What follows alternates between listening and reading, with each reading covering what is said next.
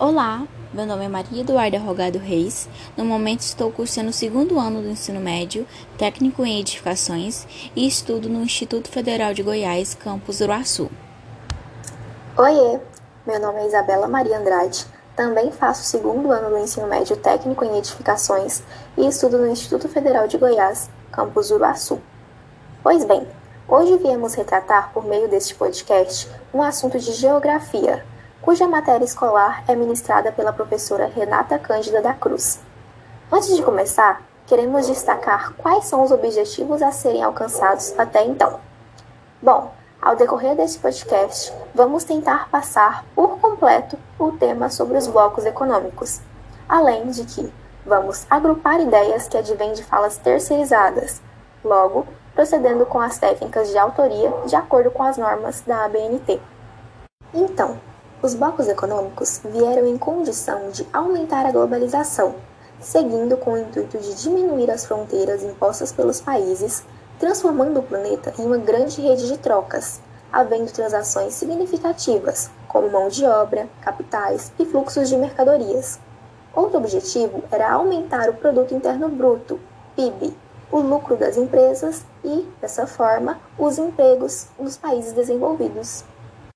Agora a pergunta é a seguinte: o que são de fato os blocos econômicos?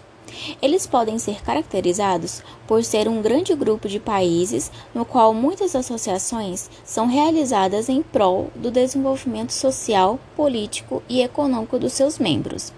Essa ajuda mútua e o desenvolvimento econômico de todos os envolvidos acarreta um aumento de trocas comerciais regionais, expansão do PIB, multinacionais, empregos, dentre outros, além de fortificar o poder de compra da população.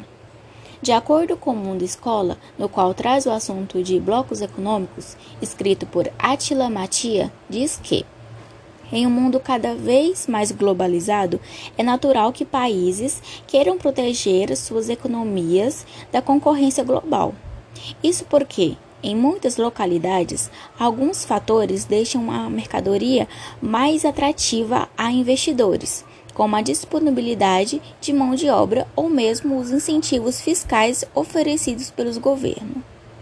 Diante disso, após a Segunda Guerra Mundial, surgiu a ideia da criação de um mercado restrito para um grupo de países, a fim de incentivar suas economias.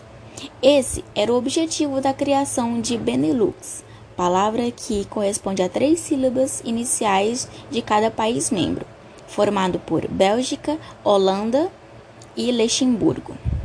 Depois, outros blocos surgiram ao longo do século XX, como a União Europeia, o Mercosul, NAFTA, entre outros. Mas agora você deve estar se perguntando: como esses blocos econômicos são criados?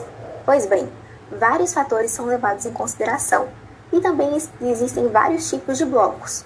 Logo, cada um possui um nível de integração diferente dos demais. E o que acaba caracterizando essa integração é a necessidade dos países de intensificar mais ou menos as relações econômicas entre as nações. Vamos entender agora as características que organizam os blocos econômicos. Primeiro, temos a Zona Livre de Comércio. Nesse tipo de bloco, os países se unem para a liberação gradual de mercadorias e capitais dentro dos limites territoriais do bloco, ou seja, ele visa a redução ou mesmo eliminação dos impostos cobrados sobre as mercadorias entre os países membros do bloco. Em seguida, temos a União Aduaneira. Podemos dizer que é uma evolução da zona de comércio livre, porque além da liberação de mercadorias, temos a implantação de uma tarifa externa comum, TEC, aos países que estão fora do bloco. Ficou perdido? Calma que eu vou te explicar. Isso significa que quando um país que faz parte do bloco fizer negócios com um que não participa, será cobrado uma taxa de importação padronizada. Agora deu para pegar, né? O terceiro tipo de bloco é o mercado comum, e esse possui a sua integração mais evoluída, pois nele há duas características, como a zona livre de comércio e o estabelecimento da TEC, e ainda promove outras ampliações entre os blocos envolvidos. Buscando padronizar leis trabalhistas, legislações econômicas, além da livre circulação de pessoas. Outro ponto é que empresas nacionais podem expandir seus negócios e se instalar em qualquer um dos países presentes no bloco. E como último tipo, temos a União Econômica e Monetária.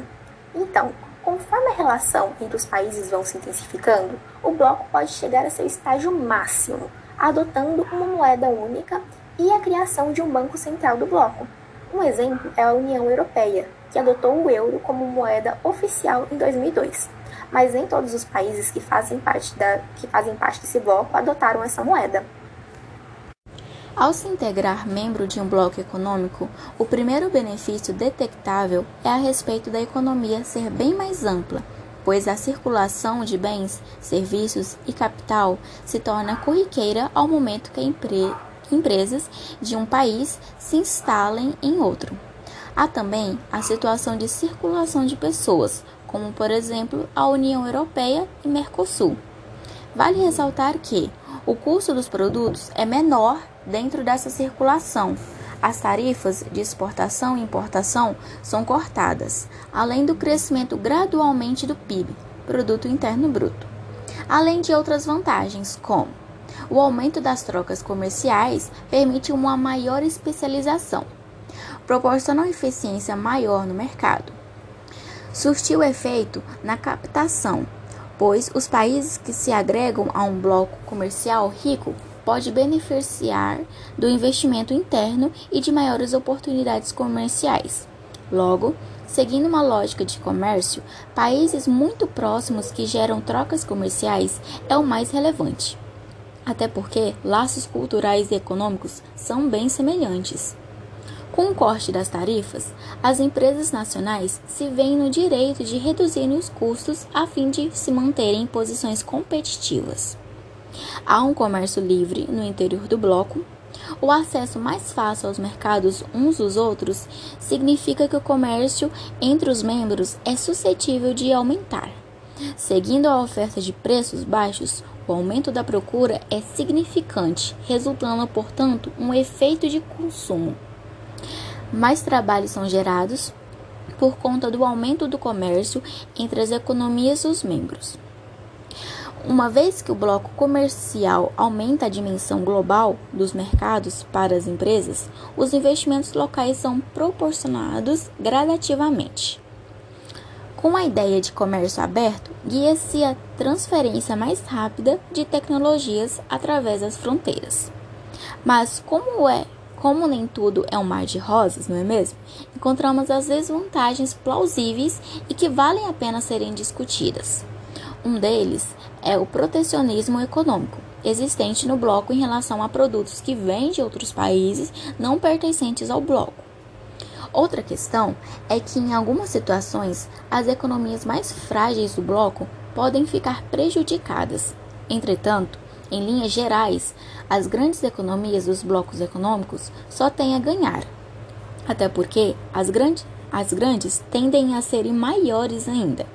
Porém, pode ocasionar a ocorrência de dependência dos países com economia fraca para com os países mais fortes, como é o caso do México e Canadá no NAFTA, os quais dependem do mercado consumidor estadunidense para que suas economias continuem poderosas.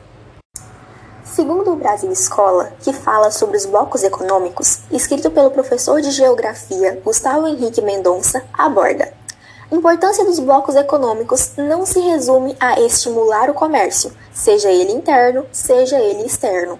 Ao falarmos de globalização e dessas grandes transformações econômicas dos últimos anos, devemos entender como as economias capitalistas mudaram em prol do desenvolvimento econômico e social entre países.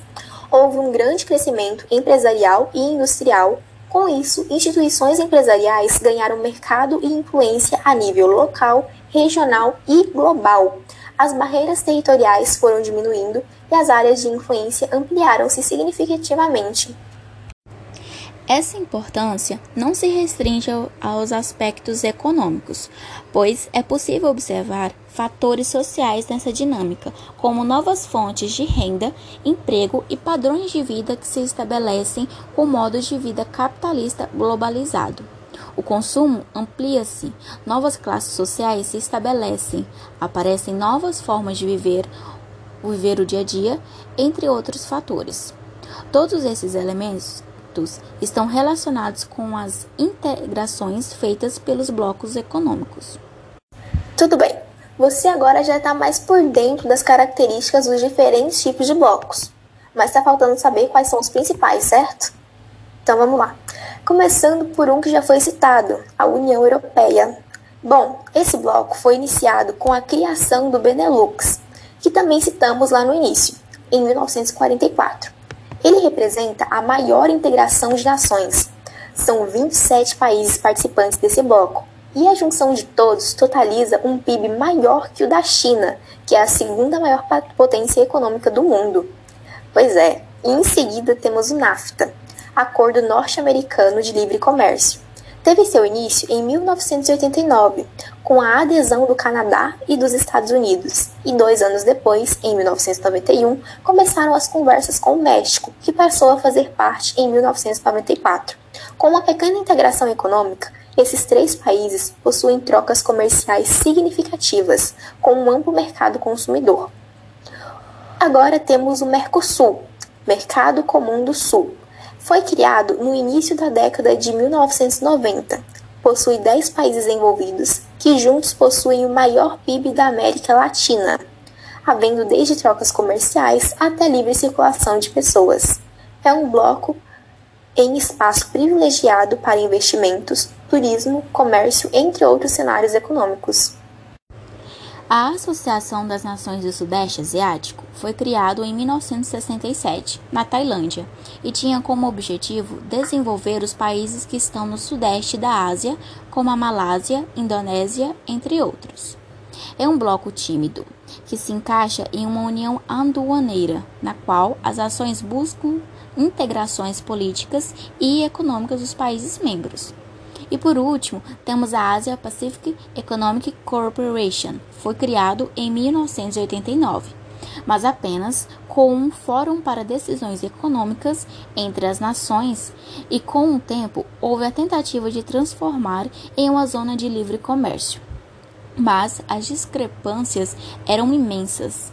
É composto por 21 países, incluindo as nações banhadas pelos, pelo Oceano Pacífico, como os Estados Unidos, Japão, China, entre outros. Como há grandes disputas entre os três maiores economias presentes nesse bloco, sendo ela os Estados Unidos, Japão e China, ainda terão muito que superar para que seja implantada a zona de livre comércio nesse bloco.